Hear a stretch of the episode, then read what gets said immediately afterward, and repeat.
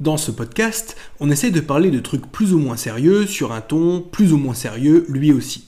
Mais dans tous les cas, on traite toujours de sujets très orientés vie pratique et c'est dans cette démarche qu'on va s'attaquer au livre dont j'ai décidé de te parler aujourd'hui. Parce que ce livre, il s'attaque à beaucoup d'idées reçues et de stéréotypes qu'on a sur le bonheur. Stéréotypes qu'on a été conditionnés à accepter, que ce soit via nos parents, via la télé ou encore via la société de consommation. Parce que contrairement à ce que pourrait laisser penser le titre du livre, le succès ou la réussite ne se mesure pas, ou en tout cas pas seulement, à ce que tu gagnes chaque mois, à ton statut ou au nombre de nanas que tu as mis dans ton lit. On en a longuement parlé dans le résumé de Rester en vie, livre sur la dépression que je t'invite vivement à aller consulter.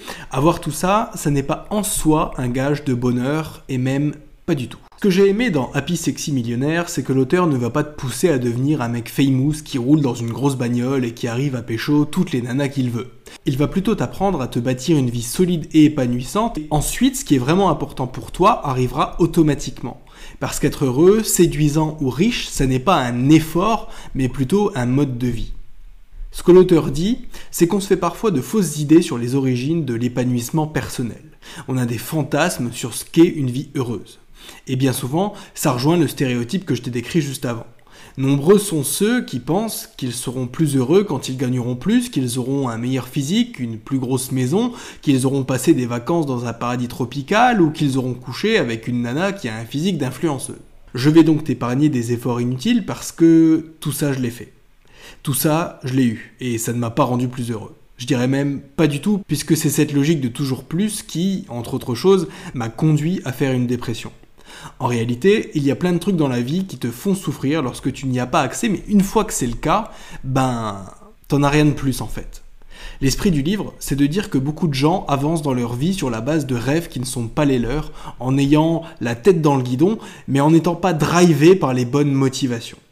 La promesse du livre, c'est donc de t'aider à mener une vie véritablement épanouissante, une vie où abonde l'amour auquel tu aspires et le succès que tu mérites, le tout sans forcer les choses. Alors, si tu te sens un peu perdu dans ta vie en ce moment et que tu ne sais pas trop quoi en faire, sache tout d'abord que c'est tout à fait normal et qu'en plus, tu es au bon endroit, qu'il s'agisse de ce podcast en général ou de cet épisode en particulier. Ah oui, au fait, salut à tous et bienvenue sur eBook, la chaîne de podcast où on vous résume des livres sur le dev perso et le mindset. Comme tu l'auras compris, le livre qu'on va résumer aujourd'hui, il traite d'épanouissement, happy, d'amour, sexy, et de succès, millionnaire. Et c'est pas par hasard, parce qu'on en avait déjà parlé sur ce podcast il y a quelques temps. L'amour et l'argent, avec la santé bien sûr, ce sont un peu les trois piliers du bonheur. S'il t'en manque un, c'est difficile de tenir le coup dans les deux autres domaines de vie, parce que les trois sont interconnectés. Prenons l'exemple d'un jeune étudiant fauché à qui il manquerait donc le pilier de l'argent. Il a des études à gérer et en plus de ça, il n'a pas un rond. Donc une situation qui va lui générer de l'anxiété, de la frustration, et en conséquence, il n'aura pas la tête à aller à des soirées étudiantes pour euh, pécho des filles. Et puis même s'il le voulait, ben il n'aurait même pas les moyens de les inviter à dîner, sauf à les emmener au kebab du coin. Pas sûr que ça fasse grande impression, encore que certaines soient plus nature que d'autres. Quoi qu'il en soit, je fais juste une petite parenthèse pour te dire que le côté séduction de ce livre ne sera pas trop abordé. Donc si tu veux approfondir ou te former à cette thématique, je te renvoie à mon résumé de l'art subtil de séduire de Mark Manson. Et pour tout ce qui est contenu payant, je vais pas te refaire le blabla. Tu sais maintenant que je travaille en collaboration avec Kamal Kemzi, qui, avec plus de 35 000 abonnés, est le youtubeur séduction de référence. Donc si ça t'intéresse de t'offrir l'une de ces formations pour améliorer tes compétences d'homme et séduire plus de femmes, je te rappelle que tu trouveras des liens affiliés en description de cet épisode et que tu bénéficieras d'une réduction automatique de 10% en appliquant le code ebook 10. Et si tu as un budget plus restreint ou que tu as une problématique ou des questions en particulier, tu peux toujours réserver une séance de coaching avec lui. Il sera ravi de répondre à tes interrogations comme il l'a déjà fait pour moi par le passé. Et pour ça aussi, l'offre affiliée ainsi que le code promo fonctionne, donc je pose ça là et tu en feras ce que tu veux cher ami. Donc commençons avec la première idée du livre qui est que le bonheur c'est maintenant. L'idée, c'est d'arrêter de croire qu'on sera heureux quand on aura atteint tel objectif ou acheté tel ou tel bien matériel. Ça rejoint ce qu'on disait avant avec cette quête du toujours plus. Parce qu'au contraire, la vie, c'est comme un jeu de bonheur sans fin. Le but, c'est pas de gagner et d'arrêter, mais plutôt de continuer à jouer encore et encore, et d'inviter les autres à se joindre à nous pour partager notre bonheur. Dit autrement, c'est un voyage perpétuel qui ne s'achève qu'avec la fin de notre séjour dans ce bas monde. Il n'y a pas de point d'arrivée ou de sorte de boss final du bonheur. Le bonheur, il est dans l'instant présent, dans les trucs qu'on fait déjà ou qu'on a déjà, et le tout, c'est de s'en rendre compte. Parce que même si on part du principe que le bonheur se trouve dans un point d'arrivée prédéterminé, bah au final on pourra jamais être satisfait parce que quand on l'aura atteint, on va instinctivement switcher vers un autre.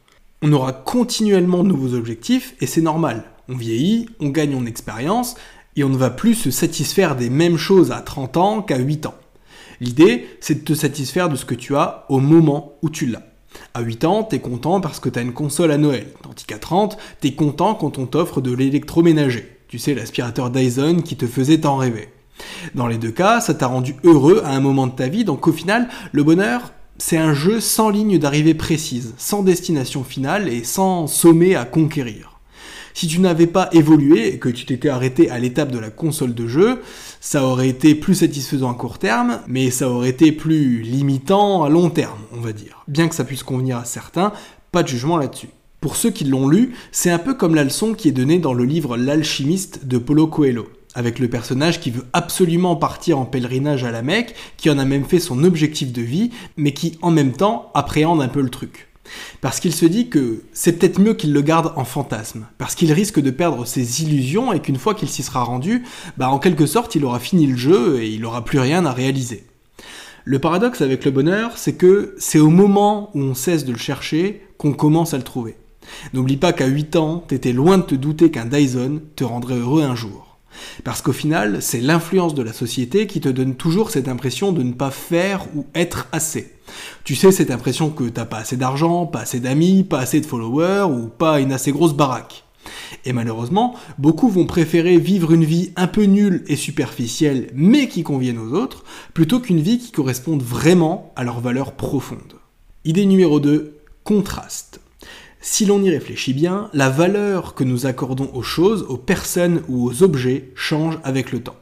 Souvent, on accorde de la valeur aux choses parce que les autres leur en accordent aussi. C'est pour ça qu'à 8 ans, c'est la console qui te fait rêver, tandis qu'à 30, c'est le Dyson. C'est parce que les gens de ton entourage en ont un que tu es poussé à en vouloir un toi aussi.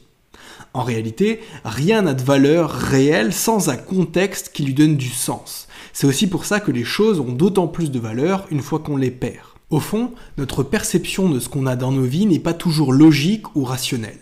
Elle est souvent déterminée par le monde qui nous entoure et le contexte dans lequel on vit. C'est pour ça que c'est dans nos sociétés occidentales plutôt riches que les taux de dépression sont les plus élevés. Parce qu'il y a beaucoup de choses comme l'accès à l'éducation, à l'eau courante ou à l'électricité qui nous paraissent dues et pour lesquelles on ne prend plus le temps d'être reconnaissant parce que nos standards modernes sont hyper élevés, que maintenant qu'on a accès à tout ça, c'est juste devenu normal et on en veut toujours plus. Selon beaucoup d'études, c'est pour ça que les nouvelles générations sont de plus en plus dépressives. Parce qu'on a un cerveau qui est resté sur des façons de penser et des réflexes primitifs. Et en conséquence, il est devenu mal adapté aux vies confortables qu'on a aujourd'hui en Occident. Parce que tous ces biais cognitifs qui auraient pu nous sauver d'une attaque de lion il y a des millénaires ne sont plus de mise dans notre monde actuel. C'est étrange dit comme ça, mais en gros, notre cerveau n'a pas encore réussi à trouver de sens à tout ce que l'on vit parce que c'est trop sécure et trop confortable pour lui. Il a été designé pour se préparer à des dangers graves, à des conditions de vie et de travail difficiles, sauf qu'aujourd'hui, il n'a plus matière à réagir, alors il pète un plomb. Donc le pendant de ça, c'est que notre cerveau se met à se méfier de dangers qui n'en sont pas. Parce qu'aujourd'hui, en particulier avec les réseaux sociaux, on vit dans un monde où tout le monde semble plus beau, plus fort, plus attirant et plus heureux que toi. Donc ça génère une certaine méfiance face à un pouvoir, une réussite ou une esthétique qui bien souvent ne sont qu'illusoires. C'est comme ça que, toujours par effet de contraste, des personnes à qui tout réussit se mettent à se sentir comme des merdes. Juste parce que quelqu'un à l'autre bout du monde a publié un truc sur Instagram qui laisse à penser qu'il a mieux réussi tout en fournissant moins d'efforts. Sauf qu'encore une fois, il faut garder en tête que c'est du marketing, d'accord? C'est vrai que tous ces contenus, c'est très très inspirant, mais au final, on oublie bien souvent le travail et l'effort qui a été fourni derrière.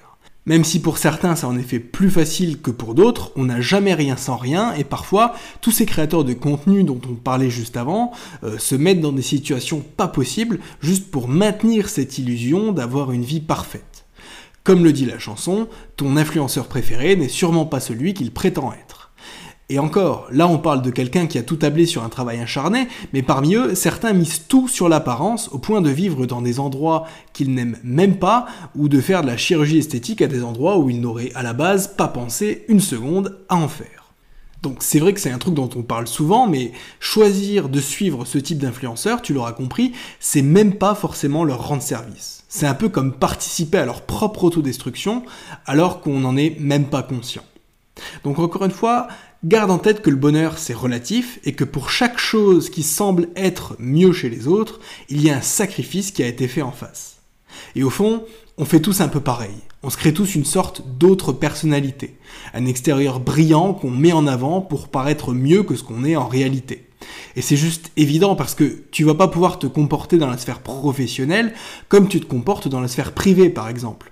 Mais c'est juste que pour certains, ça va vraiment au-delà de ça, et ils vivent leur vie sur un référentiel de valeurs totalement dissocié de qui ils sont vraiment. Tout ça juste pour se faire aimer, et au fond, il faut essayer de comprendre ces gens-là. Nos esprits n'ont pas été conçus pour se sentir autant euh, concurrencés, voire menacés, par des personnes qui d'ailleurs ne sont même pas dans nos vies. Sauf qu'encore une fois, et comme le disait Mark Manson, la plupart des gens sont normaux, ils sont basiques. Mais tout simplement, l'algorithme ne te montre pas ces gens-là parce que ça n'est pas vendeur. Et l'idée de toute cette partie du livre, c'est donc de te prévenir qu'il faut se méfier de ce genre de truc parce que ça peut générer de l'anxiété et que l'anxiété, c'est quand même la problématique du 21e siècle. Idée numéro 3, la petite vie idéale. Donc ça c'est une question importante parce qu'il y a beaucoup de clichés et d'idéaux sur ce qu'est censé être une vie idéale. Tu vois le genre de vie toute tracée avec la petite vie de bureau, la belle nana, les deux enfants, la maison de pavillon, euh, le labrador et le scénic. Ou à l'inverse, pour d'autres, la vie idéale, ce serait une vie d'aventure où on vit au jour le jour, où on fait plein de voyages, mais où on n'a pas trop de stabilité. Mais si on est honnête, ça se joue rarement entre les deux. En fonction du vécu de chacun, on préférera soit la sécurité qu'offre la vie de pavillon, soit la liberté qu'offre la vie de bohème, sans qu'il soit vraiment possible de créer un entre-deux. Parce que je te la refais pas, sécurité et liberté sont deux notions antagonistes. Mais tout ça pour dire que dans un cas comme dans l'autre, on a tous un peu une définition toute faite de la vie idéale et donc parfois ça nous empêche de créer notre propre chemin. Ça va nous créer des pensées limitantes, mais dans l'autre sens en fait, en ce sens qu'on va trop en attendre de la vie. Parce que ça renvoie un peu ce qu'on disait avant avec toutes ces questions d'apparence. Ceux qui mènent l'une ou l'autre vie ne sont pas forcément toujours heureux dedans. Parce que ceux qui ont choisi la vie de pavillon, même s'ils ont une maison instagrammable et des gosses merveilleux, ben, il y aura quand même des fois où ils auront l'impression de subir leur vie, de passer tout leur temps au boulot et de ne jamais avoir de temps pour eux. C'est comme ça qu'on se retrouve avec des types de 50 ans qui quittent femme et enfants pour vendre la baraque, s'acheter une moto et se faire un tatouage tribal.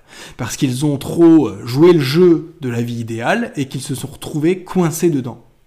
Et pareil dans l'autre sens. Je sais que certains rêvent de la vie de bohème où on vit en mode minimaliste et qu'on fait le tour du monde en sac à dos. Sauf qu'à l'inverse, les gars qui font ça, ils vivent loin de leur famille, ils sont littéralement tout seuls, sans boulot, sans amis et sans conjoint stable. Donc là aussi, c'est quand même un mode de vie un peu spécial, même si c'est vrai qu'il a ses avantages. Tout ça pour dire que dans la vie, tes ressources sont limitées. On ne vit pas indéfiniment, on n'a pas, ou en tout cas pas tous, un budget illimité, et donc il va falloir faire des choix on a un nombre limité de balles avec lesquelles on peut jongler en même temps, et donc il faut choisir celles qui comptent le plus pour nous. Pas celles qui ont l'air les plus légères, les plus esthétiques ou les plus faciles à prendre en main. Même si je sais que c'est pas forcément facile à cause de ce fameux paradoxe du choix. Mais ce qu'il faut garder en tête, c'est que les balles avec lesquelles tu choisis de jongler, au final, elles vont prendre de la valeur à tes yeux justement parce que tu as dû abandonner les autres. En réalité, il ne s'agit pas de chercher à tout obtenir de la vie, mais plutôt de chérir ce qu'on a réussi à en obtenir. Le tout en prenant conscience de ce qu'on a choisi et en s'y tenant. Idée numéro 4, l'ordre et le chaos. Chaque fois qu'on atteint un objectif, c'est comme si la boussole de notre vie perdait le nord. Parce que le cerveau humain est poussé à en faire toujours plus, la réalisation d'un objectif sera toujours moins satisfaisante que ce qu'on avait imaginé. On pense qu'on sera super heureux quand on aura fait un voyage à l'autre bout du monde, mais une fois qu'on est sur place, on se rend compte que c'est moins exotique que ce qu'on pensait. On pense qu'on sera plus heureux en couple, mais une fois qu'on est en ménage, on se rend compte que la vie à deux, c'est loin d'être ce qu'on voit dans les films hollywoodiens. On pense qu'on sera super heureux quand on gagnera 4 ou 5 000 balles par mois, mais une fois qu'on les a, on sait même pas quoi en faire. Et du coup, on peut se sentir un peu perdu, voire se retrouver en mode bon ben, je fais quoi maintenant? Si ça, ça marche pas, alors je suis censé faire quoi? C'est quoi l'étape d'après? Mais en fait, c'est juste normal. C'est juste notre cerveau qui est fait comme ça pour nous pousser à aller de l'avant, continuer à accumuler des ressources et faire perdurer l'espèce. C'est un peu le pendant de l'instinct de survie, quoi. C'est pour ça que malgré le travail acharné, les efforts, les échecs et les rejets, bah on n'est jamais complètement satisfait de ce qu'on a obtenu en face et qu'on a envie de recommencer. C'est une sorte de combat sans fin, je te l'accorde, mais paradoxalement, c'est plutôt positif parce que si on s'arrêtait dès la première réussite, nos vies seraient chiantes à mourir. Idée numéro 5, changer le monde et travailler dur. Bien souvent, les personnes qui changent le destin de ce monde sont mises en valeur et admirées pour ce qu'elles ont fait. C'est pour ça que des noms comme Jules César, Thomas Edison, Abraham Lincoln ou encore le général de Gaulle ne sont pas tombés dans l'oubli même des siècles après. Au fond, nous les humains, on est des êtres en quête de reconnaissance et on voudrait tous un peu changer le monde à notre manière pour le rendre un peu meilleur. Déjà parce qu'on est des êtres sociaux et qu'on a envie d'être utile aux autres, mais aussi parce qu'on sera connu et reconnu pour ce qu'on a fait, ce qui est censé nous rendre plus heureux et nous redonner un peu d'estime de nous-mêmes. Mais pour changer le monde, il va falloir travailler dur et en la matière, il y a beaucoup de messages contradictoires, qu'ils viennent des réseaux sociaux ou de la société de manière plus générale. D'un côté, on nous fait comprendre qu'on est des fainéants et qu'on ne fait pas assez d'efforts, et de l'autre, on nous met en garde contre les dangers du surmenage et de l'épuisement professionnel. D'un côté, certains hommes politiques nous font comprendre qu'on n'en fait pas assez, et de l'autre, les statistiques en matière de stress, d'anxiété et de burn-out sont juste hallucinantes.